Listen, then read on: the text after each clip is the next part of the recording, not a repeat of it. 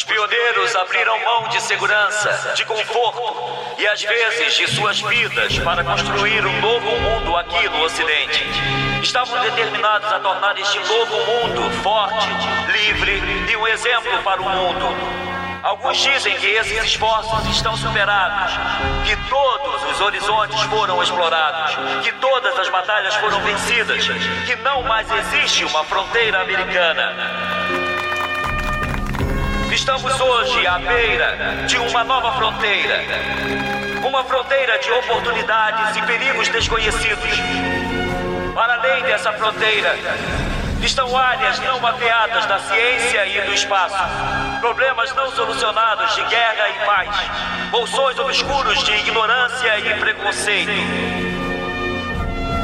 Peço a cada um de vocês que sejam pioneiros nessa nova fronteira. Meu apelo é aos jovens de coração, a despeito da idade. Conseguiremos nos conduzir por uma era na qual testemunharemos não só novas descobertas em armas de destruição, mas também uma corrida pelos domínios do céu e da chuva, do oceano e das marés, do espaço sideral e do interior da mente humana. Toda a humanidade aguarda nossa decisão. O mundo inteiro espera ver o que faremos. Não podemos faltar com essa confiança. Não podemos deixar de tentar.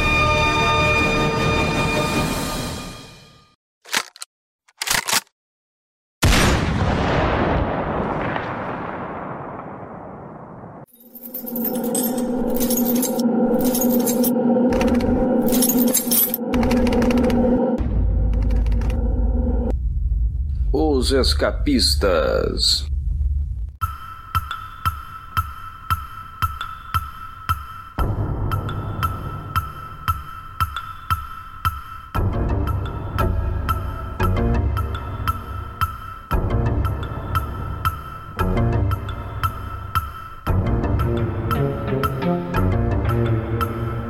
Matéria publicada em 12 de setembro do ano passado, a crítica de cinema Ana Maria Baiana descreve uma conversa que teve pelo Zoom com o diretor Oliver Stone. Na época, esse cineasta tinha acabado de lançar sua autobiografia Chasing the Light, que acaba sendo um título ambíguo, porque além de perseguir a luz, o Stone, com um histórico de depressão severa e abuso de drogas, a expressão chasing the light é também um jargão de cinema do diretor que tenta filmar até o último instante do dia em que existe luz natural suficiente para capturar uma imagem. Mas uma coisa que a Ana Maria Baiana chama a atenção logo de partida no seu texto é justa a capa desse livro, que é um Oliver Stone jovem, com seus 21 anos, completamente exausto, com sua farda do exército maltrapilha, sem capacete, cabelo desgrenhado na testa. O olhar dele é de horror, né? perplexidade, desorientação. O sujeito dessa foto ganharia além de três medalhas durante a guerra do Vietnã e levaria também para casa profundas cicatrizes físicas e emocionais. Sua terapia seria, claro, drogas, muita escrita e o cinema. Quando Oliver Stone volta do Vietnã, ele já havia acumulado ceticismo e desencanto com a América para o resto de sua vida. Violência, corrupção, estupidez, polêmica. Isso tem de sobra na obra desse diretor. E no programa de hoje, vamos ao encontro de um de seus trabalhos mais polêmicos, JFK, A Pergunta que Não Quer Calar, que em 2021 está completando 30 anos de sua estreia. E você pode assistir no Amazon Prime ou no Telecine Play.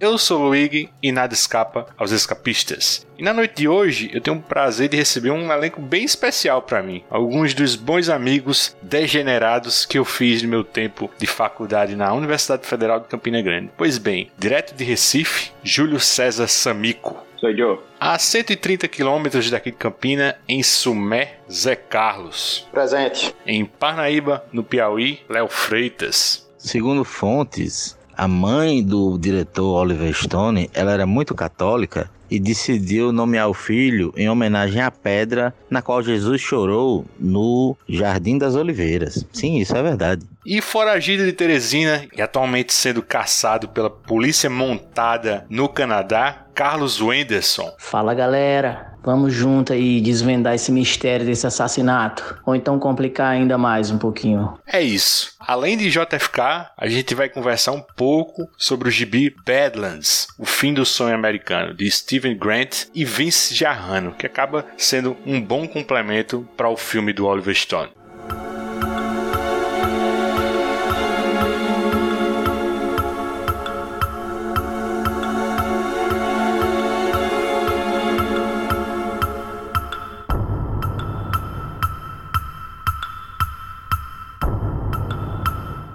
Parte 1 A fome de criar está sempre aqui comigo. Se existe um, um diretor de cinema vivo que é uma completa e restrita unanimidade assim, em matéria de controvérsias, esse cineasta é ninguém menos que o Oliver Stone. Ele é um nova-iorquino de 74 anos. O Oliver Stone é dono de uma cinegrafia rica em dramas políticos e muito ativismo causeiro, né, com pouquíssimo espaço para o contraponto. Quer dizer, assim, você termina de ver um, um filme dele sobre alguma temática polêmica e, e não fica assim margens para dúvidas, né? Não fica pairando na sua cabeça se há alguma ambiguidade naquela história baseada em fatos reais. Aquela é a verdade segundo o Oliver Stone, né? Então, ou você aceita isso ou simplesmente aceita. Oliver Stone faz cinema assim de gente grande, na minha opinião, para provocar debates, né? Aquele é o ponto de vista dele. Agora, qual é o seu ponto de vista, né? Qual é o nosso ponto de vista sobre aquele fato histórico, né? Entre dezenas de prêmios e indicações, essa crueza assim, instintiva dele, né, lhe rendeu dois Oscars, né, de melhor diretor. O primeiro em 86 por Platoon, que ainda levou estatuetas de melhor filme, né, som e montagem, Aí o segundo Oscar de melhor diretor dele foi por Nascido, em 4 de julho, três anos depois, em 89. Aí nesse último filme, ele de oito indicações, ele só levou essa de diretor, né? E, e, novamente de montagem, né? Montagem é a edição, né? E se vocês repararem, né, a edição tem um padrão assim bem elevado nos filmes dele, né? Inclusive JFK, que a gente vai conversar daqui a pouco, levou também o Oscar pela edição, né? E essa edição desse filme eu acho muito foda, né? Mescla a narrativa com reconstituição temática, né? Das teorias, né? E, e, cenas reais de arquivo. Né? Eu acho um negócio muito bem feito, né? Bom, eu acho que é seguro dizer que a maior unanimidade da carreira do Oliver Stone é exatamente sobre os filmes dele sobre o Vietnã, né? Na verdade, acaba sendo uma trilogia, né? Com esses dois aí. Né? E Entre o Céu e a Terra, que é de 1993, né? São três abordagens, né? Platum, ele trabalha aquele soldado neurótico, né? Dentro do conflito. Aí, nascido em 4 de julho, é sobre o veterano que descobre que o seu país está cagando, né, para o, o, patriotismo né, e o senso de dever do soldado, né, e o, entre o céu e a terra é, é, o outro lado da moeda, né, com um olhar sobre o vietnamita no pós-guerra, né. Acho que também são meus favoritos, assim, do Stone, né. Tem muita coisa bacana também, né, sempre subindo o tom na, na controvérsia, como a cinebiografia do Jim Morrison, né, no The Doors, aqueles, os dois Wall Street, né, o primeiro de 87 e a continuação de 2010, né, que é sobre a ética ou a falta dela né, no mercado de ações, né, tem Assassinos por Natureza, que tem por acaso o roteiro do Quentin Tarantino, né? ele fez cinebiografias do Nixon, né, do George W. Bush e bem recentemente, né, o Stone fez um, um documentário dedicado ao, ao finado Hugo Chaves, né, que ele dizia ser um amigo próximo. E claro, temos o JFK de 1991. Aí eu, eu passo a bola para vocês, né? Vocês têm algum filme favorito do Oliver Stone, né? Vocês curtem esse tom político assim sempre inquisitivo e às vezes ativista, né, nas produções dele, né, que muitas vezes fazem um retrato assim de fatos ou figuras históricas assim bem pouco ortodoxo, né? Quer começar, Júlio? Eu acho que o meu filme preferido dele é The Doors não é muito político, né? Ou, ou, não tem a ver muito assim com a guerra do Vietnã, né? Quer dizer, é mais ou menos, né? Mas é o filme que eu mais me identifico, até porque eu gosto da banda, né? Então é muito doido aquele filme. Fala aí, Wenderson. Meu filme preferido dele também é The Doors, porque eu conheci a banda pelo filme, então por conta disso eu fiquei pensando assim, estava falando aí que ele deixa incontroverso, né? A história que ele conta, tal. Não tem como aquela história que ele conta em The Doors ser incontroversa, velho, porque ele viaja demais. Ele ele tem muita abertura poética nesse filme. Então tem, tem coisa ali que ele narra ali que você vê que é poesia pura. Não tem como aquilo ficar incontroverso. Talvez essa questão dele deixar os filmes serem controversos seja mais relacionada a filmes com temática mais política e tal, né? Pra mim, aquele filme é um poema. Cara, e o Val Kilmer reencarnou mesmo, né? O, o Jim Morrison, né, bicho? Eu ouvi dizer que ele passou um bocado de tempo achando que era o Jim Morrison mesmo, meio que nem aquele o Jim Carrey naquele Andy Kaufman, né? Andy alguma coisa que eu não lembro agora, que saiu até um documentário. É o Andy Kaufman. É, né? Que ele ficou achando que era o cara também. Esse filme do The Doors, viu, Wenderson, acaba sendo também um filme bem pessoal para o Stone, né? Porque era efetivamente o que ele ouvia quando era soldado raso de infantaria, quando se viu no Vietnã. Ele disse que a droga e a música atenuavam toda a barbárie e morte que costumava testemunhar na guerra, né? A própria arte acabava virando uma droga para ele, né? Porque ele nem era ligado em cinema, né? Ele só descobre o cinema depois da guerra, né? Para fugir da realidade, para alterar sua consciência, né? Então, quando a gente vê o Jim Morrison do Val Kilmer, de certa forma a gente também tá vendo um pouco do próprio Stone. E aí, Zé Carlos, o que, é que você acha? Eu não sou um grande conhecedor da obra de, de Oliver Stone, não, mas dos filmes que me vem à memória, né? Um deles é o objeto desse podcast aqui, é o, é o JFK, e o Nascido em 4 de Julho. Eu, eu tenho uma predileção por filmes com temática política. O que eu gosto nos filmes dele é a, a riqueza da pesquisa e do resgate de algumas questões históricas que fica com um caráter bem documental, mesmo quando o filme é de pura ficção. Então, eu gosto muito da pegada desses filmes dele nessa linha, e os meus dois preferidos são o JFK e Nascido em 4 de Julho. Ei, Léo, e aí? E qual é o teu filme favorito aí do Oliver Stone? O que é que tu gosta desse diretor? Eu tava vendo aqui no Google a filmografia dele, né? E eu reparei que esses filmes são todos filmes que meu pai alugava quando eu era criança criança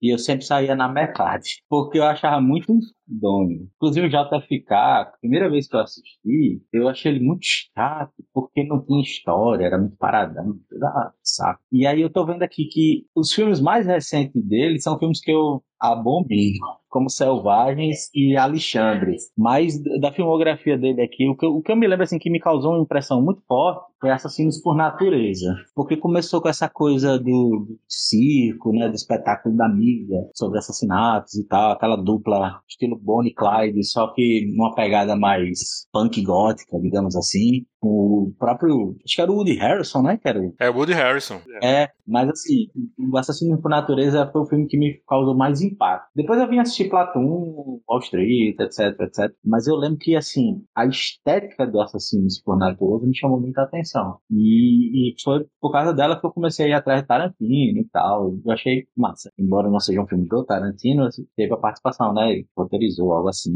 Ei, Júlio, me diz aí, você reconheceu alguém aí nesse elenco? De JFK? Eu quero dizer o seguinte, eu achei muito interessante que o filme ele tem o Sirius Black, o Yondu do Guardiões da Galáxia, ele tem o Robin Hood, que é o promotor. John Goodman. Ele tem o Sr. Wilson do Denis do Pimentinha. Carrie a Estranha. Ele tem o Footloose. Não esqueça de que tem o pequeno Jim Morrison.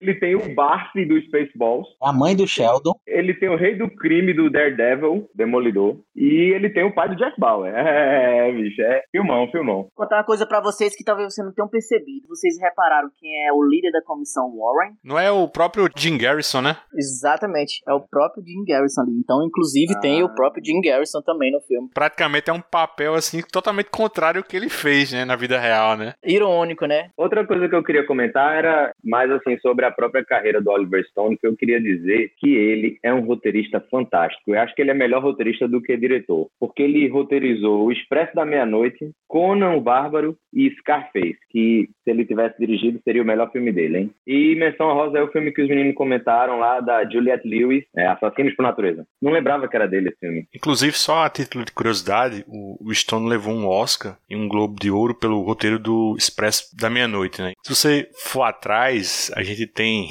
a história de um sujeito preso por posse de drogas, né? O Stone foi preso logo depois do Vietnã, por posse de maconha. Aí eu concordo contigo, Júlio, porque ainda que o, o Stone seja um puta cineasta, né? Na minha opinião, antes de tudo, ele é sim um ótimo escritor, né? Foi o sucesso desses scripts que possibilitaram a chance de dirigir o Platoon em 86, porque o roteiro já existia antes de Expresso, né? E Scarface, mas nenhum produtor queria dar dinheiro para um diretor estreante fazer mais um filme sobre a guerra do Vietnã. Aí nesse ponto, eu acho que o, o Tarantino tem muito em comum com o Stone, né? De aparecer para Hollywood primeiro como redator e só depois como cineasta, né? Só mais uma coisa, só para complementar a tua informação, Júlio, que o roteiro do Conan Bárbaro foi um trabalho a quatro mãos, né? Do Oliver Stone com o próprio John Milius, né? Que dirigiu o filme. O Stone é bem legal. Um boletim urgente. A polícia de Dallas acaba de anunciar que tem um suspeito da morte de um policial de Dallas, J.D. Tippett, que foi baleado às 13h15 em Oak Cliff, que é um subúrbio de Dallas. A polícia diz que pode haver uma ligação com o assassinato do presidente. O suspeito, identificado como Lee Harvey Oswald, foi preso por mais de 12 policiais após um breve tumulto no cinema.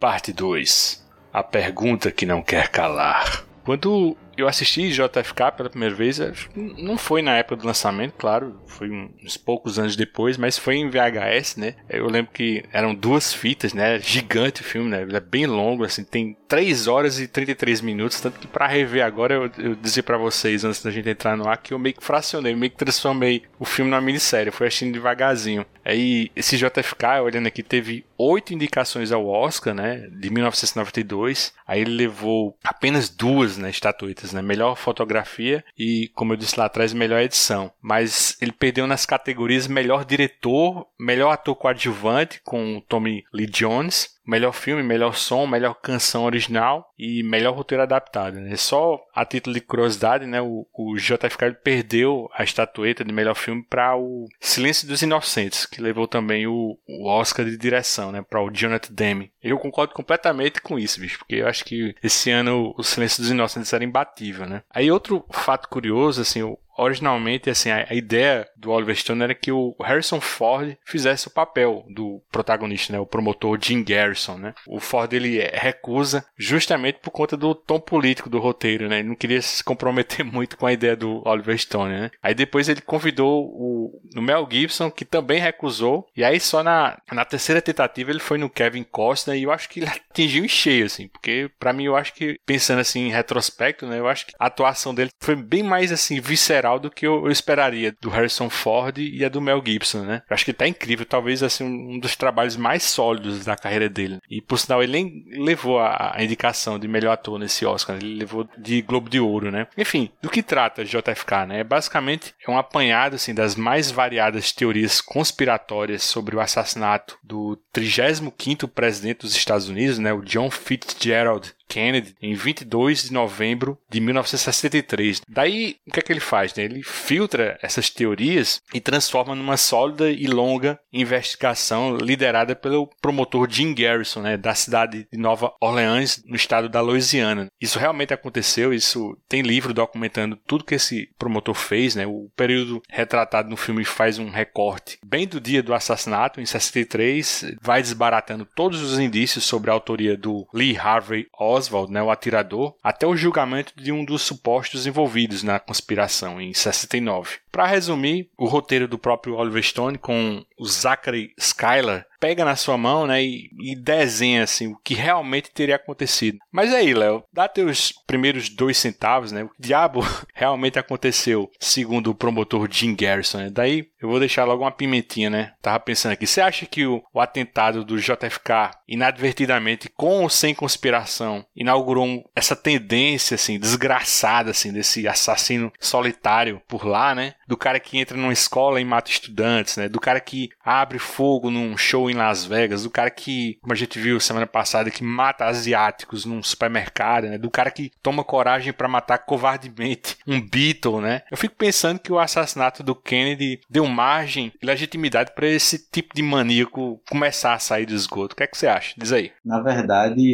pela história dos Estados Unidos, eu não sou historiador, mas teve a tentativa de assassinato do, do Lincoln, né? E basicamente quase todos os presidentes norte-americanos sofreram atentados. O problema do Kennedy é que o atentado dele foi orquestrado não por elementos externos do governo, né, por elementos internos do governo. A teoria do Stone é essa. E aí eu acho que a teoria da conspiração e a busca por uma verdade de uma conspiração de fato é um, uma linha muito tênue entre uma coisa e outra, né? O Jim deu sorte da narrativa dele ter conseguido ecoar com as outras pessoas, porque realmente a conspiração que porventura existiu para matar o Kennedy, ela foi muito falha, muito omissa. E aí ele faz umas conexões aí desse clima de mata-mata, né, com a morte do Martin Luther King, com os tiros no Bob Kennedy depois. E aí ele meio que tenta descrever que era o clima do governo oculto da época, né?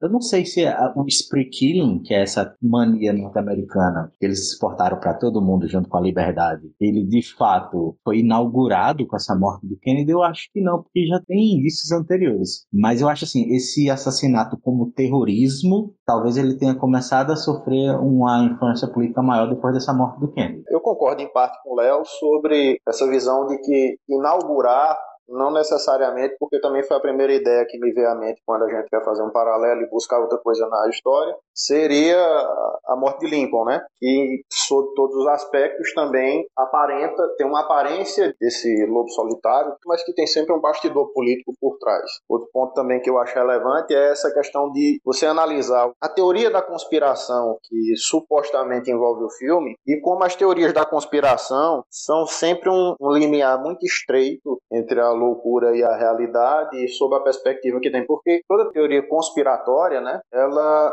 é um chamariz para pessoas que estão sempre muito à margem da sociedade, para pessoas que não encontram voz ou que para pessoas que querem terceirizar culpa e responsabilidade de coisas pelas quais elas não dão conta e são adeptos naturais desse tipo de teoria para determinadas coisas. No entanto, quando a realidade se mostra e quanto mais você para para analisar e quanto mais você busca, parece que teoria conspiratória e loucura sandice seria você analisar e o fato não ocorreu da forma como foi posta, como oficialmente foi mostrada e colocada e que foi vendida para o público. Então é muito interessante isso e faz a gente refletir muitas coisas que acontecem no dia a dia e sobre a política de uma forma geral e a relação do cidadão com o poder, né? Quais são as suas limitações, qual é o discurso que vai prevalecer, né? Quando a coisa acontece, não importa muito o que aconteceu de fato, mas qual vai ser a narrativa que vai prosperar e se você aderir a ela ou não, qual é a pecha que você vai levar, se de são ou de louco, né? Nessa discussão do que está acontecendo nessa guerra permanente do que é a política e é o poder. As narrativas são muito importantes para isso. Só por curiosidade, eu estava procurando um pouco mais sobre a história desse Jim Garrison, porque o filme acaba não indo muito a fundo nas origens desse personagem. Fora do trabalho na promotoria, a gente só vê mais o, o perrengue que a família dele passa, né? Por conta da devoção dele ao caso do Kennedy. Tanto que em determinado momento rola uma campanha né, de difamação da mídia à pessoa física dele. Sugere-se que ele vinha recebendo ameaças, né? Mas o, o Oliver Stone nunca chega aí além disso, né? É dito que o, o Garrison serviu no exército, mas essa informação fica à toa, né? Aí eu tava fuçando aqui, eu descobri que ele combateu na Segunda Guerra Mundial, se formou em Direito, né, logo após. Ele passa dois anos trabalhando no FBI e aí mais à frente ele volta a se engajar no exército na Guerra da Coreia, né, mas acaba que ele é dispensado do serviço quando fica constatado que durante a Segunda Guerra Mundial ele adquiriu uma psiconeurose grave e incapacitante, né. Isso aí era contra dos bombardeiros. Ele participou de várias missões disso, né. Aí diziam que isso interferia na adaptação social e profissional dele. Né? Isso não, não tá no filme, né? Mas eu suponho que quando estavam fritando ele, né, na televisão, isso deve ter surgido, né? E vai que talvez esse tipo de condição até que ajudou, né, na obsessão dele no caso, né? Pouco importava se fosse teoria da conspiração ou de fato um caso concreto, né, como a gente é levado a crer. Uma coisa importante assim, não só nesse filme do Oliver Stone, mas em outros, é que ele mostra que ele quer passar a mensagem de um modo geral que ele quer passar é a de que a gente não deve nunca confiar plenamente na versão oficial. Eu não vejo que ele fique incitando teoria da conspiração, mas sim de que a gente deveria analisar e olhar para essas teorias não apenas como, como loucuras, mas como coisas que, tirado os exageros, né, são pistas, né, a se seguir. Não apenas confiar na história oficial, mas também um pouco de credibilidade e buscar o que aquela fumaça tá, talvez tenha um, algum fogo. Esse caso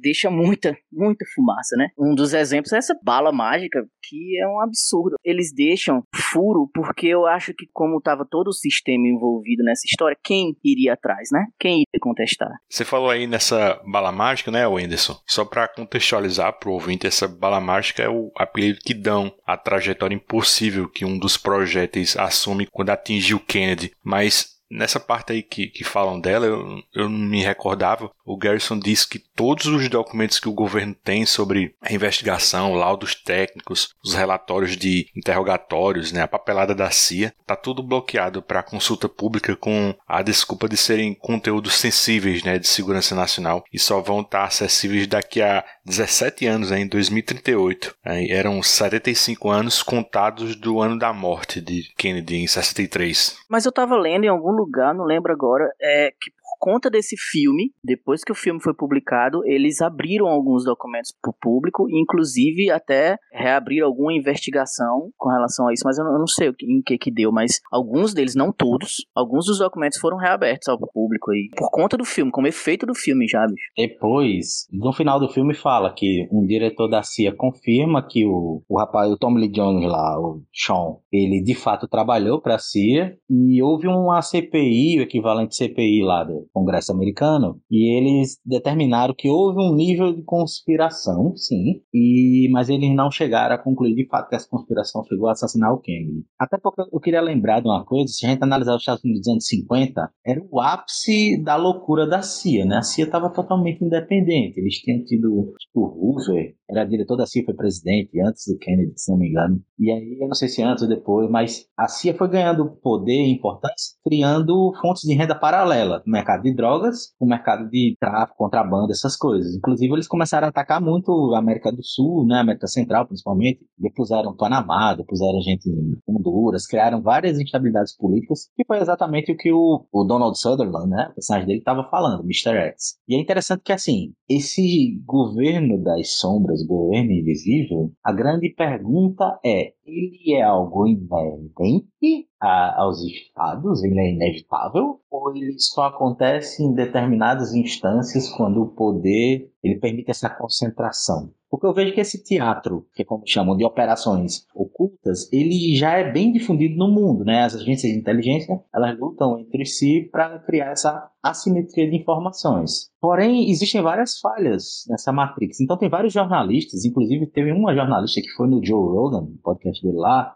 escreveu um, um livro Chegar, Matar e Sumir, que era o lema de um dos grupos de Black Ops, inclusive dos Estados Unidos, que existia antes da CIA. E aí ela conta vários fatos sobre isso, sobre esse pessoal, como é que eles trabalham, como é que eles operam. E na verdade, assim, os Estados Unidos têm vários níveis de segurança. Existem níveis de segurança que são níveis de conflito que os Estados Unidos se envolvem, que na verdade são paramilitares realizados a parte do exército. Eles criaram uma, uma espécie de, de ficção em que eles se envolvem num tipo de conflito, eles criam uma certa instabilidade, invadem um país, matam alguém, com indivíduos fora do exército, representando o país e objetivando ganhos para o país, né? Por exemplo, chegar lá e, e matar o Saddam Hussein, ou pronto, matar o, o ditador da Nicarágua. Eles desceram um grupo de Black Ops lá, mataram o cara, saíram. Esse tipo de teatro de operações, ele é de segurança nacional e ele tem um nível de segredo maior do que as operações do exército, da CIA, etc. E aí ele é inerente aos Estados Unidos desde a época da, da Guerra de Secessão. Então, assim, lá existe uma espécie de uma semi-legalidade desse tipo de coisa. Curioso que o, o, Kennedy, segundo a teoria desse personagem, o, o X, né, do Donald Sutherland, ele fez inimigos, assim, por todos os lados, né? Assim, os principais, claro, como você citou, foi a CIA, porque um dos primeiros atos do governo do Kennedy foi tirando poder da CIA, né? Transferindo para a inteligência militar, né? A inteligência militar estava entrando no, no, quintal da CIA, né? E ela se sentiu ameaçada. Aí o exército estava por cima, né, da carne fresca, né? E depois, o próprio exército voltou atrás no apoio que ele tinha com Kennedy, porque Kennedy ameaçava a retirada das tropas, né, no Vietnã. Então, assim, era um caminho bem melhor, né, para o mundo, né? Assim, a geopolítica daquele mundo não era do interesse nem dos militares, nem da CIA, né? Muito menos da máfia, né? É uma conspiração muito grande, tanto que é difícil até hoje individualizar quem foi o cara que matou o Kennedy. Foram várias pessoas, foram várias agências, foram várias instituições, né? Então, assim, foi praticamente o status quo que matou Kennedy, né?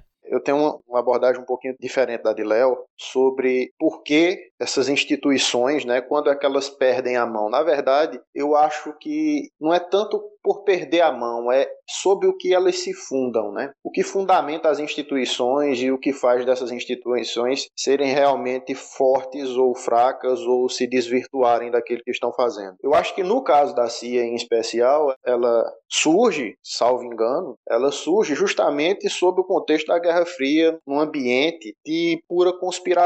Então, a temática da Guerra Fria dá a ela um mote e um norte, que é o que fundamenta toda a CIA e todo aquele que se compõe. Então, na medida em que você mina o poder daquelas pessoas que estão ali dentro, você entra num conflito de interesse muito grande entre a instituição e as pessoas que estão lá dentro. E a instituição que nasce sobre um pretexto e uma justificativa, o que vale na verdade são os fundamentos em que elas são montadas. Isso é muito fácil de observar quando você mora num país feito um Brasil, né? Nós temos instituições que têm, em tese, em teoria, uma finalidade, porém na prática ela serve sempre a outra finalidade. E são os fundamentos reais dela, né? Então a gente tem instituições que na prática servem de corporativismo e defesa de classes dentro do ente estatal, dentro do patrimonialismo, dentro de proteção de castas que são intocáveis dentro do Estado, mas elas não se apresentam dessa forma, né? elas têm fundamentação jurídica diferente dos fundamentos reais sobre quais elas foram criadas. Eu acho que isso colaborou demais para que houvesse esse ambiente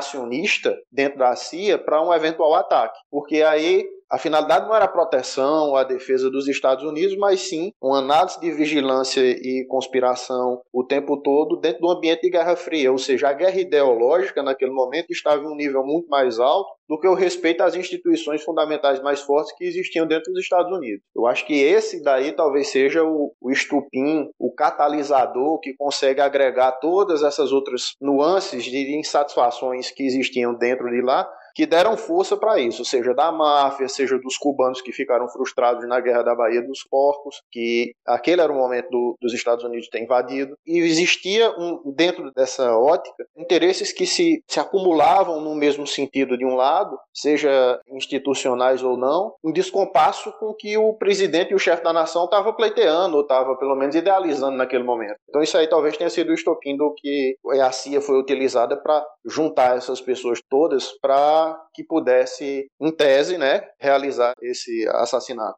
E você viu um paralelo? No Brasil aconteceu algo parecido com o AI-5, né, com tentativa por uma justificação inimigo externo e o aumento do poder desse inimigo externo no país acabou havendo essa tomada, entre aspas, do poder, né, mas aí, no caso, os militares deram o golpe de vez, né. Nos Estados Unidos, o, o governo secreto só fez fazer a fila andar, porque o rapaz que ficou no lugar ele já é mais alinhado aos interesses dele, né? Eu acho interessante esse paralelo. Eu acho assim impressionante como o cara tem coragem. Toda essa temática dele, desses filmes dele, assim, de, de revelar o outro lado da história é uma, é uma coisa bem perigosa, né? Falando desse filme especificamente, bicho, eu acho que chega a ser constrangedor para as instituições americanas, né? Assim, o jeito que ele mostra quão mal conduzido foi o processo que investigava o, assassinato do chefe maior da nação, né? Ele mostrando os erros óbvios que uma inteligência nunca poderia deixar passar, a inteligência de um país, ainda mais dos Estados Unidos, que se vende como o top dos top, né?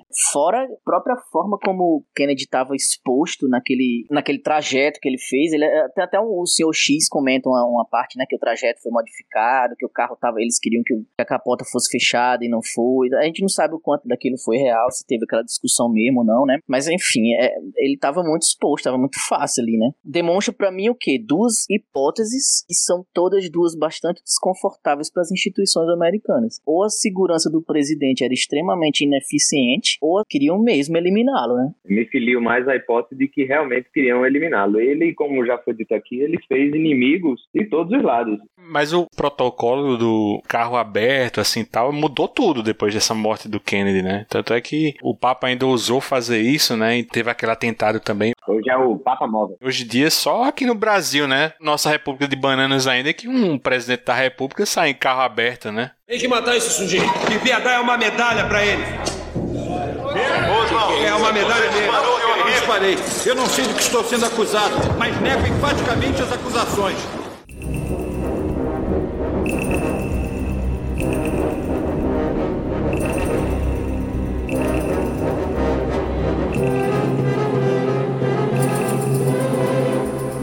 Eu acho assim o monólogo final assim do Jim Garrison no tribunal, assim, fazendo toda aquela explicação maravilhosa, assim, eu acho que assim nunca exaustiva, né? Porque eu acho que ele passa bem uma meia hora final assim falando sem parar, né? Porque você fica completamente hipnotizado assim com aquela retórica sobre a aberração dessa teoria da bala mágica, né? Com os cortes rápidos, né? Mostrando assim a trajetória das balas, né? Dos tiros impossíveis atribuídos ao Oswald, né? Eu acho que aquela cena final assim do Kevin Costner, eu acho que é o ponto alto da carreira dele assim como ator. Ainda que ele tenha sido bem mais feliz na academia no filme Dança com Lobos, né? Mas aquela fala dele, bicho, é sensacional, né? Ele mexe inclusive com a gente, né, assim que vem passando assim um diabo assim com, com nossos tribunais superiores, né, onde a justiça se mistura com política, política é sobre poder e a sede de poder no nosso país assim corrompe tudo e custa muitas vidas, né? 300 mil vidas até agora, né? Eu acho que no caso de Kennedy, assim, como aquele personagem X novamente, né? Ele lança são três perguntas, né? Que ninguém jamais respondeu, né? Primeiro, por que Kennedy morreu? Segundo, quem se beneficiou? Aí o terceiro, né? Quem tem o poder de ocultar, né? Mas assim, fico pensando se a gente pode adaptar essas três perguntas para a maioria das coisas, né, que costumam ser varridas para debaixo do tapete aqui no Brasil, né? Por quê, né? Quem se beneficia, quem oculta, né? Eu acho que esse tripé é o cerne da coisa, né? Porque, por exemplo, assim, um STF temia tanto um, um juiz de primeiro grau, né? Porque a Lava Jato é encerrada quando ela começa a chegar tão perto assim do tucanato, né? E juízes de instâncias superiores, né? Por quê, né? Você tem alguma dessas respostas? Porque todo mundo que chega perto assim do príncipe, do atual rei do Brasil, né, é afastado do caso, ou as provas não podem ser admitidas por isso ou por aquilo, sendo que, por outro lado, assim, provas listas de hackers às vezes o são, né? E às vezes até invalidam um processo, viram a suspeição, esse tudo é muito relativo, né? Nessas rodas de poder. Então eu acho que a gente pode fazer esse paralelo também, assim, com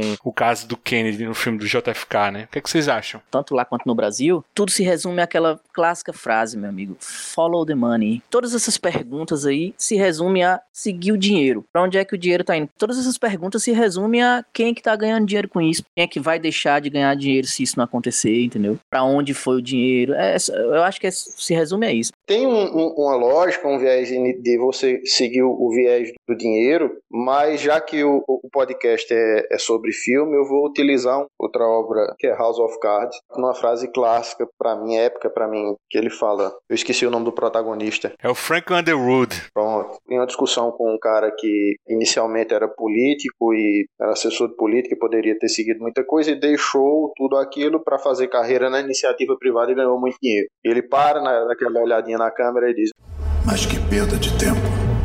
Ele escolheu dinheiro ao invés de poder. Nessa cidade é um erro que muitos cometem. Dinheiro é a mansão em Sarasota que começa a desmoronar depois de 10 anos. Poder é o velho castelo de pedra que resiste ao passar dos séculos. Eu não posso respeitar alguém que não vê a diferença.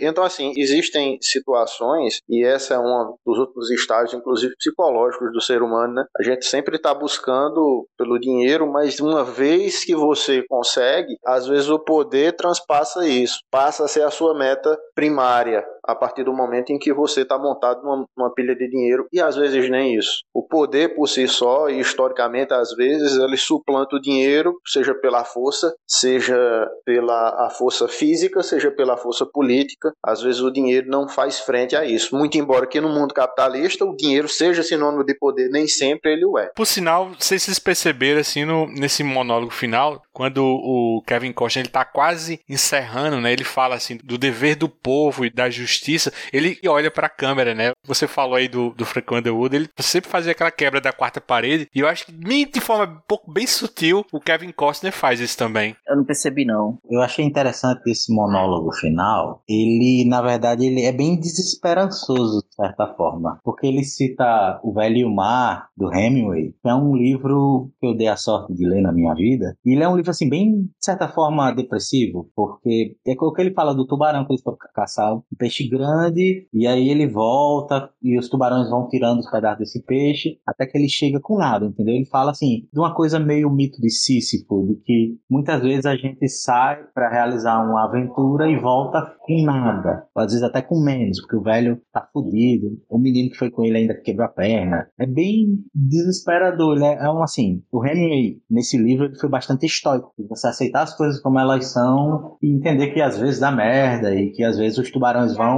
e consomem todos os ganhos que você tem na vida. E aí depois ele cita Tennyson, né, falando do rei está morto e tal, e ele usa esse mote de Tennyson do rei morto, porque nos Estados Unidos tem muito isso da ideia do o rei está morto, longa vida ao rei, uma ironia. E aí nessa coisa do Tennyson do rei morto é justamente para lembrar, olha, existe, ele fala de Hamlet, né, cara? Porque Hamlet é o code essencial de alma, porque o cara mata o pai dele e entra no trono. Então Hamlet é de vingança pura. Então ele conclama esses sentimentos de estoicismo, vingança e não esquecer do ódio antigo, né? Não esquecer do mal que foi feito. Às vezes é meio paradoxal, mas funciona muito bem. E aí ele arremata com essa frase, né? ele olha para a tela e faz: "Vocês não esqueçam disso", algo assim, ah, o poder de vocês, Capitão Planeta, entendeu? E eu achei bacana assim, principalmente porque ele chora, pô. Personagem, o Kevin Costner conseguiu ir chorando de forma incrível. Eu tive essa impressão também, Léo. Não acho que foi uma coisa planejada, não. Acho que foi de improviso mesmo, assim. Eu acho que ele se empolgou tanto assim com a fala dele que ele meio que vai vendo o poder daquelas palavras e assim, ele se emociona mesmo, cara, bicho. Eu tive essa impressão também. Me pareceu real também. E eu achei assim, ele é um puta ator por isso. Porque se foi real, bacana. Mas se for interpretação, meu Deus do céu, né? Rapaz, eu, eu também achei muito forte essa emoção que ele parece ter sentido, né? Realmente é como o Léo falou. Se ele sentiu a emoção, parabéns. E se ele interpretou, parabéns também. Cena fantástica. Esse terceiro ato, como os cinéfilos falam aí, né, do filme, é muito bom. Não sei exatamente o tempo que dura o terceiro ato, mas é muito longo. Eu acho que ele demora mais ou menos uma hora, né? Toda a cena do tribunal, para mim, vale o filme, assim, tranquilamente.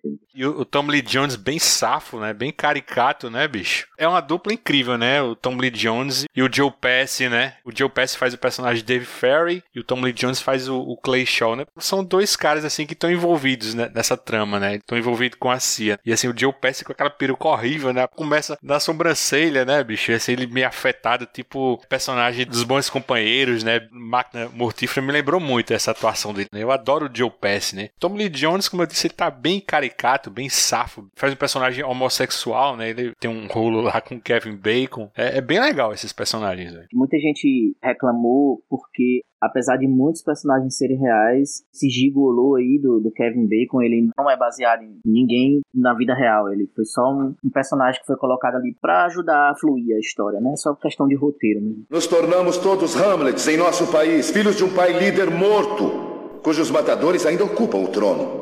O fantasma de John Kennedy nos confronta com um assassinato secreto no coração do sonho americano.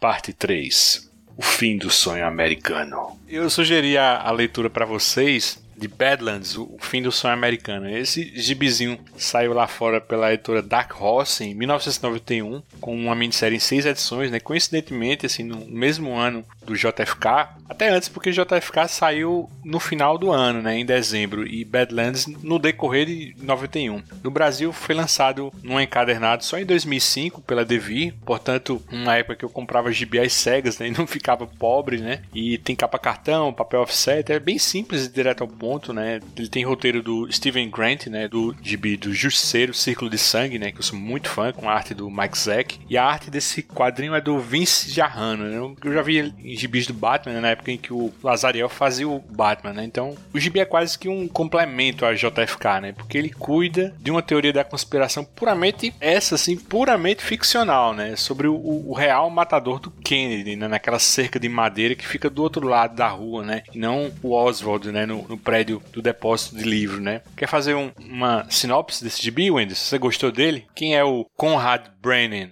Pelo que a história conta aqui, ele é um, um bandidinho barato, né, que roubava carros, foi recrutado aí por esses empresários, um empresário aí do ramo do petróleo, tinha uns negócios escusos aí, tinha esse trabalho para ele fazer, ele começou dando uns trabalhos pequenos para ver se ele ia ganhando a confiança do cara, mas aí viu que apesar dele ser um pouco instável, ele talvez fosse o homem correto para fazer o serviço que eles estavam querendo, e quando ele descobre qual era exatamente esse serviço, ele já tá envolvido demais para não, não fazer, né? Mesmo ele hesitando até o último, último segundo, ele acaba executando o, serviço. Eu achei interessante, assim, a, a forma como eles mostram esse medo dele, essa, essa hesitação dele entre seguir por esse caminho e sair, mas se vendo de uma forma que já estava envolvido demais com a filha do, do, do, patrão, né? Que no começo ele era o, o guarda-costas da, da filha, né? O que eu acho curioso nesse gibi, bicho, é que enquanto na, na história real a gente tem o, o Lee Harvey Oswald sendo um, assassino fabricado, né? A CIA trabalhando em cima dele, criando sósias, né? Colocando ele em lugares que ele não esteve, fazendo coisas que ele não fez, assim. É tipo aquela série na Netflix, Making a Murder, né? Eles estão construindo o perfil de um assassino, né? Que o cara teria motivos para matar o Kennedy. Esses Beck e o Janet, né? Eles vão recrutar esse cara e tentar transformar esse cara nesse assassino, né? É o cara que vai estar tá do outro lado da cerca, né? Que é o, o Jim Garrison fala, tá? Não foi o Harvey Oswald, porque o fuzil que ele tava tinha a mira telescópica quebrada, não teria como ele dar aquele tiro, né? Mas quem realmente deu o tiro mortal mesmo foi o cara que tava do outro lado, né? Que eles têm várias testemunhas que morrem, tanto que a gente vê no gibi, assim, logo no comecinho tendo uma queima de arquivo de testemunha, né? Aquela velhinha, né? Não foi o Lee Harvey Oswald, foi outra pessoa. Então, eu gosto desse quadrinho porque é justamente isso. Ele vai trabalhando esse personagem que a gente não sabe quem é e nem vai saber, né? Não é muito acostumado a ler quadrinhos, né, Zé Carlos? Mas assim, gostou da leitura? Eu, eu gostei bastante. Eu acho que você gostou da personagem feminina lá.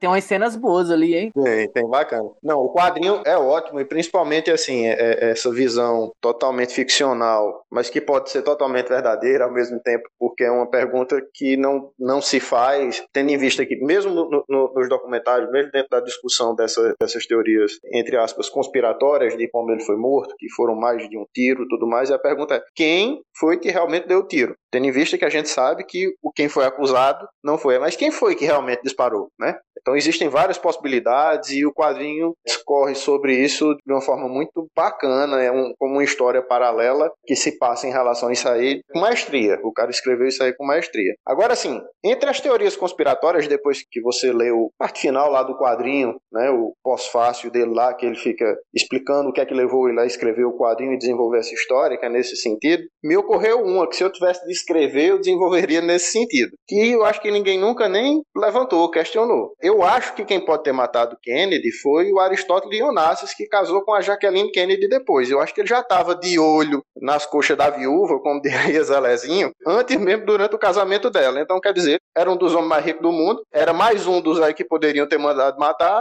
simplesmente de olho na mulher. E ninguém nunca questionou essa possibilidade, né? Algum fã da Marilyn Monroe, né, bicho? Rapaz, essa aí foi polêmica, hein? Então, eu queria pegar o gancho aí do que Zé Carlos falou aí, de quem atirou, quem não atirou, e aí, o, voltando pro filme, né? O pai do, do Jack Bauer, eu vou me referir a, a ele assim, né? O Mr. X, pai do Jack Bauer, ele coloca isso, né? Não importa quem de fato puxou o gatilho ali daquele tiro que arromba lá o cérebro do Kennedy, né? Mas quem se beneficiou com isso, ou seja, os mandantes, né? Porque claramente o mandante, se foi aí o, o Onassis, ele não estava ali, né? A questão é descobrir o mandante, né? Ou, ou, os mandantes. E aí por isso que tem a teoria da conspiração, né? Que teria, envolveria até o Lyndon Johnson, que assume, enfim. Mas é, queria só colocar isso, que quem quem puxa o gatilho é só o, o, o Patsy, né? Pode ter sido até o, o Oswald, mas ele é só um laranja, né? É só o, o bobo da corte. O Zé Carlos comentou sobre o pós-fácil, né, do Steven Grant. Ele fala que na época do assassinato do Kennedy, a época ele tinha 10 anos de idade, sabe? Criança, assim, não compreendia muito o que estava acontecendo, né? Mas, assim, uma coisa que eu acho bem legal é que ele fala, assim, do rastro de destruição, assim, deixado por esse assassinato, né? Como isso mexeu com a autoestima do americano e do senso de segurança, né? Porque as pessoas realmente começaram a ter medo, né? Assim, será que eu vou morrer? Será que tem alguém com uma arma, assim, escondida num prédio e vai atirar em mim? Mim, sabe? Ele disse que os anos 60 só acabou em 74, né? Com a queda do Nixon, né? Então, assim, foi uma escalada de dor e, e, e morte, né? E isso a gente até vê no filme, né? Que tem a morte do Martin Luther King, depois tem o atentado também que mata o irmão do John Kennedy, né? O Bob Kennedy, Robert Kennedy, né? Que estava vencendo as primárias, né? Virou uma loucura, né? Você vê que o poder de compra deles cai um pouco também, isso é comentado no filme. Né? Eu lembro também que eu assisti, não sei se vocês assistiram dessa série que eu sou muito fã. Eu acho que ela tá atualmente na Globoplay, que é Mad Men, que passa assim nos anos 60, publicitários na Madison Avenue. E tem um episódio que retrata exatamente isso, o dia da morte do Kennedy, assim, mostra assim, todas as pessoas desse prédio, assim, de escritório, assim, abaladas, assim, as mulheres, os homens. E assim, foi uma comoção assim nacional, assim, talvez mundial, né? Aquela velha história que todo mundo sabe exatamente o que estava fazendo no dia do assassinato do Kennedy, né? Igual o do 11 de setembro também, todo mundo lembra. Aí que tá, não, são memórias editadas. Boa parte das pessoas tem memórias editadas desse evento. É muito interessante isso. A maioria das pessoas acha que sabe o que aconteceu, mas na verdade não lembra direito. Eu lembro exatamente o que eu tava fazendo no 11 de setembro. 11 de setembro a faculdade lá em Souza tava em greve, né? Eu lembro. Olha aí. Não, a gente tava lá, pô, tava lá não? Não, pô, pá. tava em greve, pô. Ih, olha lá. Léo tá certo. Declarações falsas e boatos sobre Oswald circularam pelo mundo. A lenda oficial está criada e a mídia se baseia nisso. O brilho das mentiras oficiais e o esplendor épico do funeral de JFK confundem os olhos e embotam o entendimento. Esse da memória editada eu só entrei porque realmente, assim, tem um estudo que diz que mais de 50% das pessoas editam suas memórias inconscientemente. É muito interessante, mas eu não lembro na totalidade. Mas esse evento da morte do Kennedy, esse evento do World Trade Center, eles suscitam esse tipo de, de memória editada. O que eu queria falar, na verdade, é aproveitar o gancho que o Zé Carlos colocou para perguntar o seguinte: eu acho que a verdade não está bem no filme do Oliver Stone. Eu acho que se a gente pensar, a versão oficial numa ponta e o filme do Oliver Stone tá na outra, o que é que vocês achariam que poderia ser um meio de campo? Mandaram matar o homem. Mas foi, foram todas essas agências mesmo? Porque ele fala no filme que o método de três atiradores com bala de festim e só, só um ou dois com bala real é justamente para ninguém saber quem de fato matou. E ele diz que esse é um método de campana militar. E aí isso excluiria mais ou menos, assim, pelo que eu entendi, talvez excluísse a CIA e o FBI da brincadeira, do assassinato mesmo. E aí eu fico pensando assim, no que é que o Oliver Stone viajou na maionese? O que é que vocês acham? Em solo tinha vários agentes assim que se diziam ou do serviço secreto, ou da CIA, ou agente federal do FBI. É uma bagunça isso aí. O problema é esse, individualizar qual agência. Assim. Por isso que eu digo, eu acho que quem matou Kennedy foi o status quo, que não queria ser mudado, né? Então é difícil você individualizar até a teoria da conspiração. Tanto que o Oliver Stone ele filtra, né? Ah, cara, quem tiver assistido The Umbrella Academy sabe quem foi. Sim, foi o número 5. Sempre é o número 5. Antes de Watchmen, quem matou foi o, o comediante, né? Sim. E aí tem uma coisa interessante que é assim, vendo o filme, eu fiquei pensando nisso, no que é que ele poderia estar errado. Se você analisar o grosso mesmo da história, tá todo em cima do exército, pô. O FBI e a CIA entram assim, né, como aliados e tudo. Mas se você vê assim, quem pegou na mão para fazer as coisas funcionarem, quem tinha os motivadores, era o exército. Não é nem os exércitos, mas a indústria armamentista, pô. O pessoal que, que realmente alimentava o exército, não o exército propriamente dito, não. Veja bem, Léo, aí, por mais que tenha sentido o que você está dizendo, não dá para tirar a CIA da equação em momento algum, porque ela, como agência de inteligência, articulou tudo. Embora que não tenha sido ela a puxar o gatilho, ela articulou. Seja alguém do exército, até levando em consideração que boa parte das pessoas que compõem a CIA são ex-combatentes de guerra, são ex-militares, ou alguns daqueles aquele exército, aquele, aquela milícia que existia e que tem cubanos exilados nos Estados Unidos que queriam retomar a ilha. Então, essas pessoas, mesmo que tenham sido algumas delas que tenham atirado, ou uma delas, propriamente dito, que tenha sido responsável pelo desfecho, nenhuma delas poderia ter feito isso sem a CIA, sem a colaboração direta da CIA, seja na articulação do traslado, né, por onde Kennedy iria passar, facilitar a questão da segurança e articular os pontos onde deveria ser, ser colocadas as armas para dar o disparo. Ela poderia simplesmente, fazendo o papel dela, que era proteger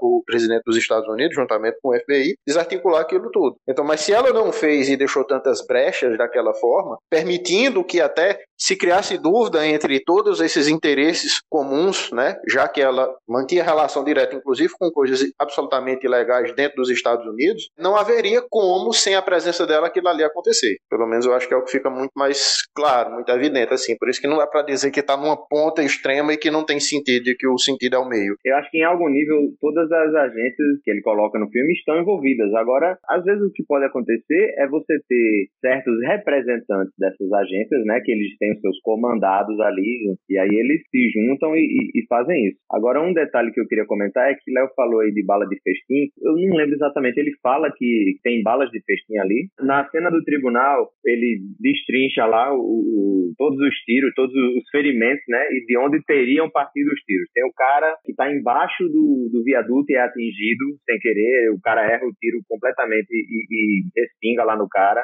Tem o tiro que destrói o cérebro dele, que claramente é um tiro de, de bala de verdade, que é o tiro frontal pela esquerda. Tem um tiro que entra pela garganta dele, que é só um furinho. Eu imagino que todos os tiros tenham sido de, bala de verdade, entendeu? O meu ponto é só esse. Essa que a gente não sabe quantos atiradores foram. E, e, nem de quem vieram as balas, que pode ter acertado mais de um tiro. Tu imagina que o cara que provavelmente, muito provavelmente estava atrás da cerca, que foi o cara que deu o tiro que explode o cérebro dele. Aquele cara sabe que fez, né? Aquele cara, sim. Mas talvez tenha sido mais de um cara. Pela tese do filme, foi mais de um cara, com certeza. E lugares específicos da cerca, né? E lembre que o cara que, logo no começo do filme, o, maquinista, o de óculos de aro grosso, ele fala que tinha pelo menos três. Vários caras, sim. Podiam ter várias pessoas com arma falsa, né? Assim, a gente for falando de cinematografia, é interessante porque ele fica fazendo cortes rápidos, mostrando, ó, o cara tá falando isso e eu acho que foi assim. Aí ele joga a cena, logo depois o cara descreve, né? E aí a cena é justamente uns caras assim, desmontando as armas e saindo, três, quatro caras saindo com valizes, sabe? E o cara que ficou pai da carteirada no PM, no policialzinho, a gente não sabe se ele foi um atirador ou não, pelo filme pelo menos. A ideia é que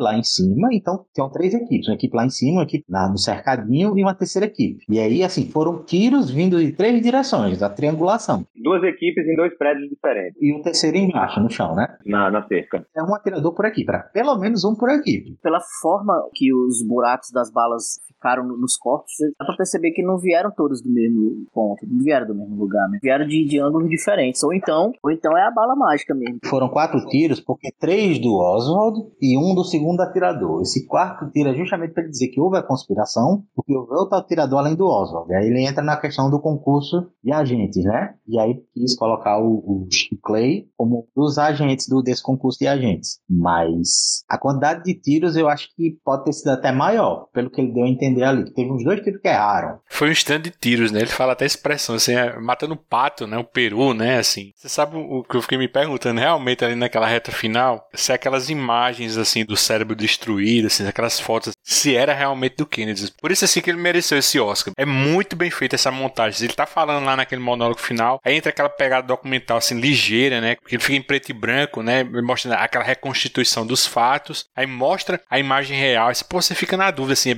tudo muito rápido, não é aquela coisa picotada, bem fluida, né? Eu acho perfeita essa montagem, bicho. De fato, ficou muito bom ali. E, e assim, se você for olhar a lista do, do elenco e tudo do filme, tem pessoas que estão ali como eles mesmos, né? Foram imagens de, arquivo, de televisão da época e tudo mais.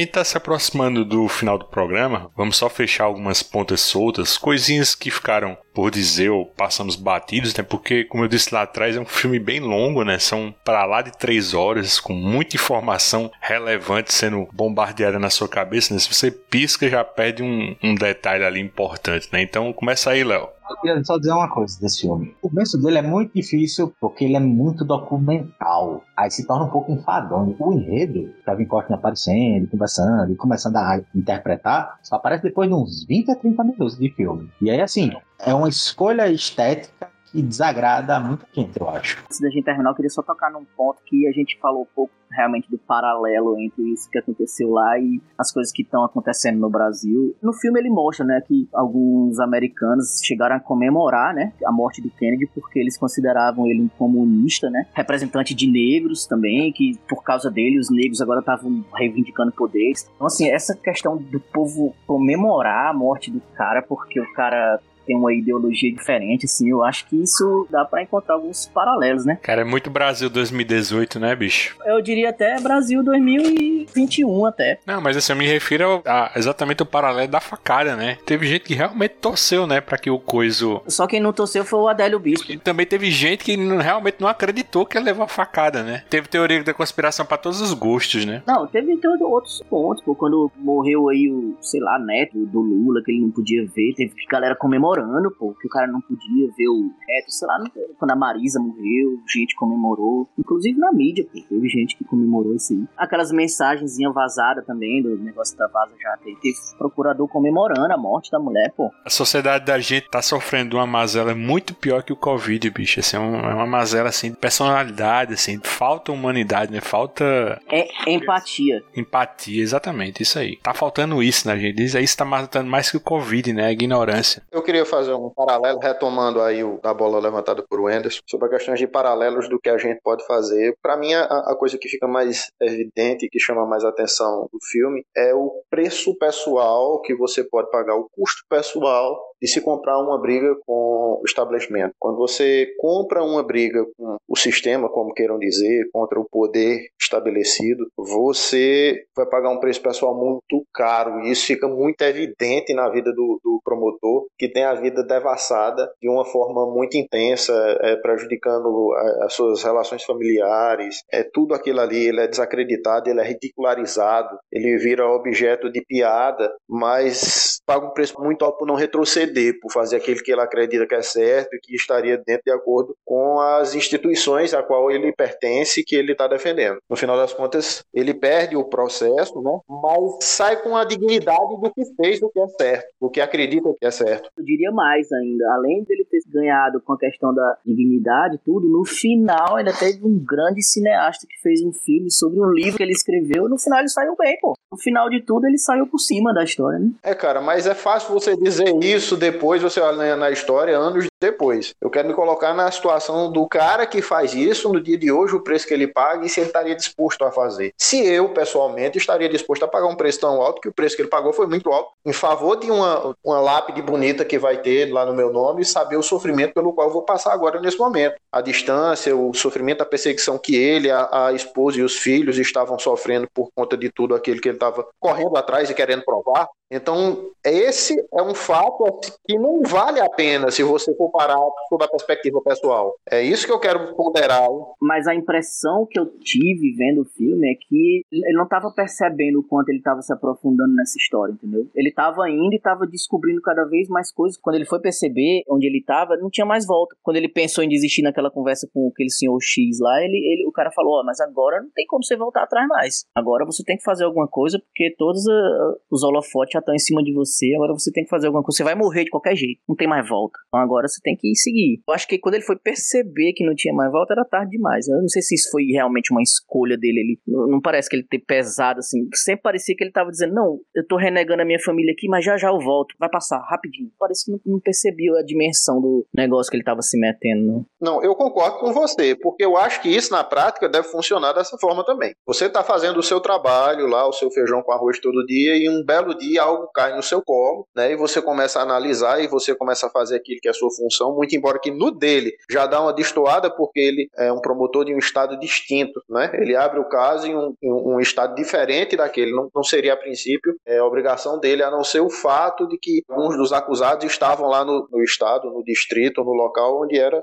competência, ou como os americanos costumam usar de forma indiscriminada, a jurisdição dele. Fora disso, ele parece que foge até um pouco disso, pelo menos foi o que me pareceu dentro do filme. Mas ele está fazendo aquilo que faz parte do dia a dia dele, só que você está fazendo algo que não veio e você é colocado em algo muito maior do que você não espera. E quando você está lá dentro, depois você não tem mais como sair. E o, o preço pessoal que se paga por isso, por se fazer o certo, aquilo pelo qual você foi ensinado a fazer e de dizer como agir dentro de uma moralidade que constitui você, é muito alto para se pagar nesses momentos. Né? Muitas vezes é muito mais fácil você dizer não, e pelo caminho mais fácil, tergiversar, dizer que não, não é sua obrigação, que aquilo ali tá tudo correto. Seria muito mais fácil para ele na vida pessoal dele. O livro e o filme, no final da vida, não pagam o sofrimento pelo qual ele passou durante esses anos aí. Não que eu esteja dizendo que ele fez errado, pelo contrário, tá certo. Eu só tô dando os parabéns e dizendo quão louvável é pessoas que são abnegadas e fazem o que é certo em detrimento daquilo que lhe é mais conveniente. Então, Zé Carlos, eu acho que o que tu está se referindo é o propósito, né? É a vocação do cara, né? Ele é promotor por propósito e não por status ou por qualquer outra coisa. Eu acho que é nesse sentido, né? E aí, claro que é difícil, é claro que é a coisa da ética do cara, né? Da, da moral dele, né? É interessante notar que o, o Jim, ele esperou três anos para perseguir esse processo, né? Deu um estalo nele três anos depois, né? Então tem um, um espaço temporal aí que meio que arrefece a, a coisa e ele, ele vem, já, já não tem um bocado de prova, já não tem um bocado de testemunha. E talvez se ele tivesse perseguido isso na hora, digamos assim, talvez ele tivesse sido morto, né? Quem sabe. E ele bota até dinheiro do próprio bolso, né? Pra bancar a operação, né? Porque ele já não tava tendo mais fundos, né? Ele fala tem uma hora lá que ele disse que vai tirar dinheiro da poupança dele pra arcar com as despesas, né? De viagens, passagens, essas coisas pra custear o pessoal dele, né? É bem interessante isso, né? É, virou meio que uma obsessão para ele, né? Resolver é. isso. Isso é diferente do caso que cai no seu colo, como por exemplo, do juiz lá do Mato Grosso que vive recluso, porque caiu no colo dele a questão do tráfico internacional de drogas, que é uma das maiores indústrias ocultas e invisíveis do Brasil. Então ele vive preso, escondido num lugar com alta escolta, porque ele é o responsável por julgar aquelas questões lá no Mato Grosso. No caso do, do Tim, ele foi atrás da conversa, porque ele começou a ver e começou a se incomodar com aquilo, né? Então, tipo, o preço foi alto, mas ele que foi atrás, ele que saiu de casa para comprar essa, essa briga. Ainda que ele tenha alta ética, alta moral. E assim, essa questão da inevitabilidade, da moral, tem muita gente que também às vezes só pesa valores e, e não entra naquela história do IERG, de a luta pelo direito, de, de até cada centavo vale, sabe? Tem, tem brigas e brigas, né? Saber escolher suas lutas. E aí tem muita gente que, na verdade, numa, numa questão dessa, ele mata no peito e passa de lado, né? Dá uma de Ronaldinho Gaúcho. E eu não acho que seja totalmente condenável, porque a gente tem um esquema valorativo e nem todo mundo escolheu essa justiça extrema como uma causa pela qual deve votar sua vida. É importante que essas pessoas estejam nas posições nas quais eles possam fazer isso. Mas, no geral, a maioria das pessoas às vezes está na posição por uma aleatoriedade da vida, por uma série bagunçada ou mal agembrada de escolhas. E aí, às vezes, você não vai colocar sua vida, devotar tudo de si a uma causa que você acredita, essencialmente. Então, às vezes, assim, eu não estou querendo justificar o, entre aspas, mal funcionário, né, ou, todos os outros promotores que leram o livro do relatório Warren nunca fizeram nada, mas dizer até que eu entendo, de certa forma, porque exigir esse idealismo, às vezes, é o que cria a noção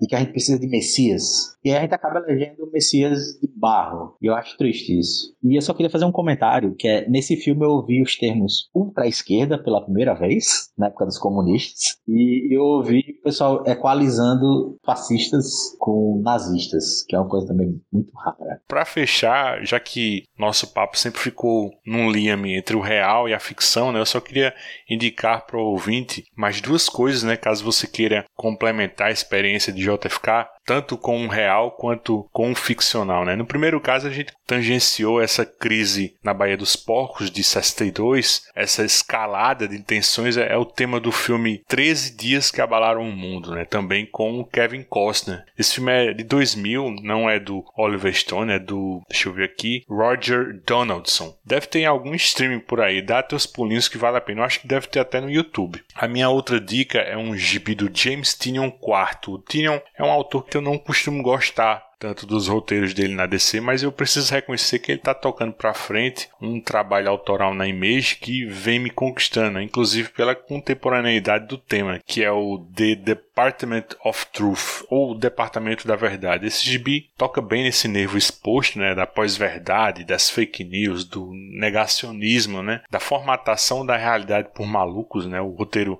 do Tinion trabalha o argumento de que quando existe gente suficiente acreditando, por exemplo, que a Terra é plana, essa crença eventualmente vai sair do controle e virar realidade. Né? Esse Departamento da Verdade é uma agência encarregada de lutar contra divulgadores dessas inverdades que podem se tornar verdades inconvenientes. É bem legal, é sobre teorias da conspiração virando fatos concretos. Né? A arte do Martin Simmons vai bem naquele estilo de pintura do Bill Sienkiewicz em Electra Assassina, ou do David McKean em Asilo Arkham. É bem bonito, inclusive quem estampa a capa da primeira edição é ninguém menos que o nosso ilustre John Kennedy. Até agora saíram seis edições, então vai atrás que é um gibizão. Esse tipo de segurança nacional, quando tem cheiro disso, o toque disso e se parece com isso, a gente pode chamar disso fascismo.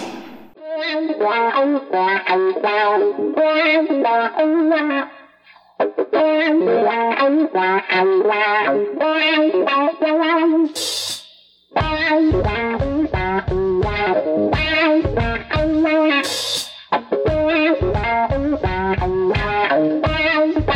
Como eu disse lá atrás na apresentação, esse podcast foi um pouco inusitado, né? Porque acabou funcionando como um reencontro virtual entre a gente, né? Eu conheci boa parte desses caras no ano 2000, quando eu entrei na faculdade de Direito da UFCG. Hoje em dia, obviamente, todo mundo está separado geograficamente, mas a consideração a falta dela é a mesma do tempo do boteco depois das provas, né? Eu espero que vocês tenham gostado, né? O papo propositalmente mescla cultura pop e política, né? Se vocês virem esses caras de novo por aqui, podem esperar mais coisas nessa pegada. E antes de ir, como a gente citou muito esse monólogo do Jim Garrison, eu capturei os 5 minutos dessa fala e, colei após o, o, finalzinho dessa música, dos créditos finais. Se você quiser ouvir, é só deixar a trilha tocando até o final. Eu queria dedicar esse trechinho final ao meu grande amigo e promotor público Mauro Elovitch. Tenho certeza que ele vai gostar desse discurso. Então é isso, nós vamos ficando por aqui. Não se esqueça, tanto o Escapistas tradicional de bate-papo quanto o Escapistas a Capela estão no Spotify, iTunes, Google Podcasts, Deezer, Amazon Music ou no seu agregador favorito. Se você quiser registrar sua opinião sobre qualquer podcast da família Escapistas, é só dar seu pitaco no Twitter, arroba escapistas, ou no Instagram,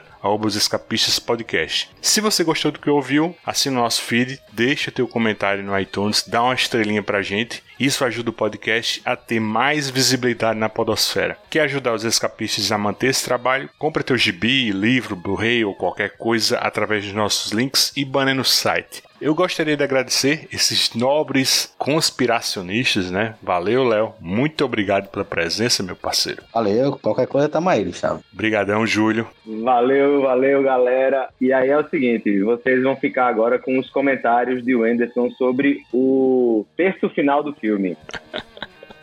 E aí, Wenderson, brigadão, bicho. Opa, é nós. Qualquer coisa, é só, é só dar o toque e avisar com antecedência pra eu poder... Não, brincadeira, brincadeira. Vai agora terminar de assistir o filme? Eu vou terminar agora. Ó, não vai ser a primeira obra que eu vou assistir ou barra ler influenciada pelos escapistas, não, viu? Valeu, Zé Carlos. Valeu, Gustavo. Obrigado aí pelo convite. Sobre o que o Anderson falou, não vai ser a primeira vez que ele comenta alguma coisa sobre o qual ele também não ouviu.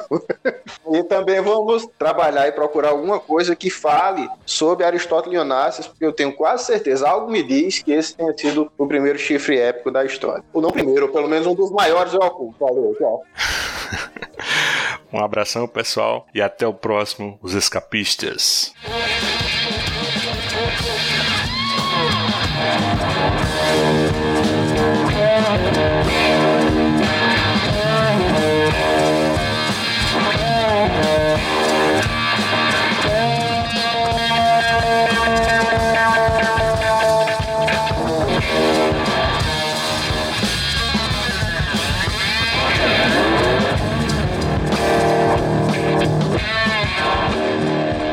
Estou propondo aos senhores que o que aconteceu em 22 de novembro de 1963 foi um golpe de Estado, cujo resultado mais direto e trágico foi a reversão da decisão de Kennedy da retirada das tropas do Vietnã. A guerra é o maior negócio da América, valendo 80 bilhões de dólares por ano. O presidente Kennedy foi morto por uma conspiração planejada no alto escalão do governo. Levada a cabo por fanáticos e disciplinados agentes da Guerra Fria, com o Pentágono e a CIA encobrindo toda essa operação. E eu cito entre eles Clay Shaw, ali diante de nós. Foi uma execução pública que foi encoberta por pessoas simpatizantes no Departamento de Polícia de Dallas, no Serviço Secreto, no FBI e na Casa Branca.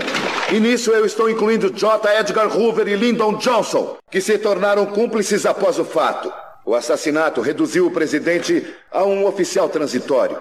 Seu trabalho, sua função é falar com a maior frequência possível que esta nação deseja a paz, enquanto atua como um agente de vendas no Congresso entre os militares e seus fornecedores. Algumas pessoas dizem que eu sou maluco. Uma caricatura sulista querendo altos cargos. Mas existe uma maneira simples de determinar se eu sou um paranoico. Peçam aos dois homens que mais proveitos tiraram do assassinato, o ex-presidente Lyndon Baines Johnson e seu novo presidente Richard Nixon, para publicarem os 51 documentos da CIA referentes a Lee Harvey Oswald e Jack Ruby. Ou o memorando secreto da CIA sobre as atividades de Oswald na Rússia, que foi destruído enquanto era fotocopiado. Esses documentos são seus. É propriedade do povo, vocês pagam por eles. Mas enquanto o governo ficar olhando para vocês como crianças que podem ficar perturbadas frente à realidade, ou porque podem linchar os envolvidos, não vão poder ver esses documentos por mais 65 anos. Eu estou com mais de 40. Então já terei me livrado dessa roda mortal até lá, mas eu tenho dito ao meu filho de 8 anos para se manter fisicamente em forma. Até uma gloriosa manhã de setembro, em 2038, em que ele poderá entrar nos arquivos nacionais e descobrir que a CIA e o FBI sabiam eles podem dilatar esse prazo, isso pode se tornar um caso de várias gerações. As perguntas podem passar de pai para filho, de mãe para filha. Mas algum dia, em algum lugar, alguém pode descobrir a maldita verdade. E é melhor que sim. É melhor que sim, ou poderemos muito bem fazer para nós um outro governo, como está garantido na Declaração de Independência, já que o antigo deixa de funcionar, só que um pouquinho mais a oeste. Um naturalista americano escreveu: Um patriota deve estar sempre pronto para defender seu país contra o governo. Eu odiaria estar no seu lugar hoje. Vocês têm muito em que pensar. Viram aqui evidências que o público comum nunca tinha visto. Voltando um pouco ao tempo de criança, eu acho que a maioria de nós aqui pensava que justiça era uma coisa que vinha automaticamente, que a virtude era sua própria recompensa, que o bem sempre vence o mal. Mas quando crescemos, vemos que isso não é verdade. Cada ser humano tem que criar a justiça, e isso não é fácil, porque a verdade geralmente ameaça o poder. E com frequência temos que enfrentar o poder com grandes riscos para nós mesmos. Gente como S.M. Holland, Lee Bowers, Gene Hill, William Keith, todos correram seus riscos e seguiram em frente. Tenho quase 8 mil dólares nessas cartas que, que foram enviadas de todas as partes do país. Moedas, dólares mandados por donas de casa, encanadores, vendedores, professores inválidos. É gente que não pode dispor de dinheiro, mas todos mandaram. Gente que dirige táxis, enfermeiras nos hospitais, gente que vê seus filhos irem para o Vietnã. Por quê? Porque eles se importam. Porque querem saber a verdade. Porque querem seu país de volta. Porque ele ainda nos pertence enquanto o povo continuar lutando por aquilo em que acredita. A verdade é o valor mais importante que nós possuímos, porque se a verdade não perdurar, se o governo mata a verdade, se não podemos respeitar essa gente, então esse não é o país em que eu nasci e com certeza não é o país em que pretendo morrer. Tennyson escreveu: A autoridade se esquece de um rei morto. Isso nunca foi tão verdadeiro quanto para John Kennedy, cujo assassinato foi provavelmente um dos momentos mais terríveis da história de nosso país. Nós, o povo, o sistema de júri nesse julgamento de Clay Shaw, representamos a esperança da humanidade contra o poder do governo ao cumprirem o seu dever de trazer alguma convicção a este castelo de cartas contra Clay Shaw. Não perguntem o que seu país pode fazer por vocês, mas o que vocês podem fazer por seu país. Não se esqueçam de seu rei morto. Mostrem ao mundo que este ainda é um governo do povo para o povo e pelo povo. Nada, por mais que vocês vivam, poderá ser mais importante. É com vocês.